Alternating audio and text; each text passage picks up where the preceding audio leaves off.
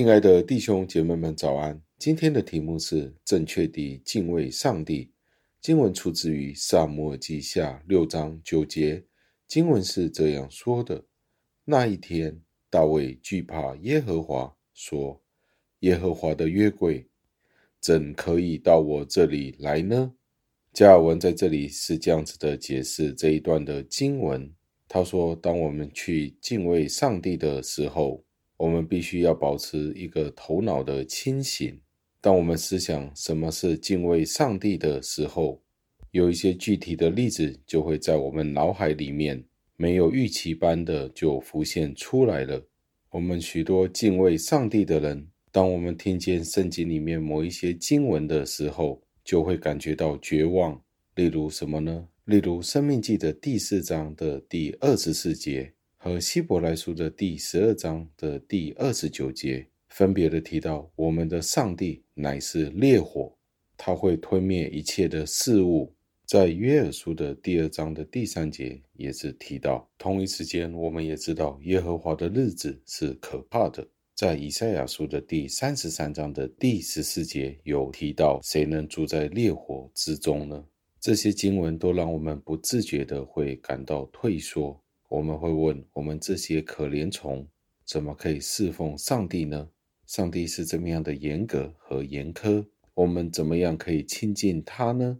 为了这个原因，保罗就建议我们不要被我们自己的失望所淹没。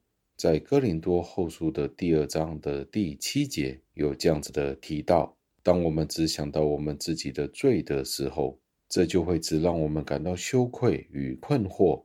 让我们记得上帝的慈爱，就是这些补救的措施，让我们在悲痛当中感觉有一丝的甘甜，让我们不要堕落到不幸的地步，以至于我们跌入万丈深渊。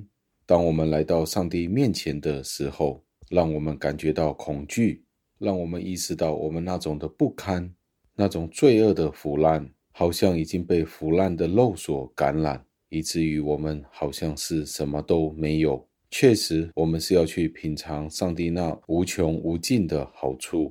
所以，让我们意识到，无论我们的需求是何等的大，上帝都会继续的慷慨的对待我们，满足我们的需求、我们的要求。这是我们对上帝应该有的敬畏。让我们默想，我们要在上帝的威严面前而感到震惊而颤抖。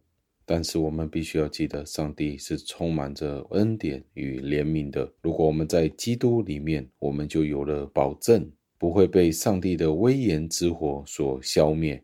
直到我们可以幸免于彻底的毁灭的时候，我们对上帝就应该好像孩子们一样，而不是好像仆人或者奴婢一样的那种敬畏的态度。今天你与我是怎么样子的敬畏上帝呢？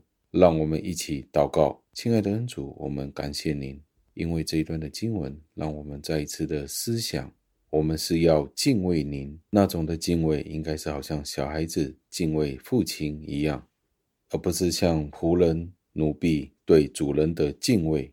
主啊，求您帮助我们，更加的懂得在侍奉当中学习敬畏您，但是在敬畏当中也是有喜乐，因为知道您在基督里已经饶恕了我们。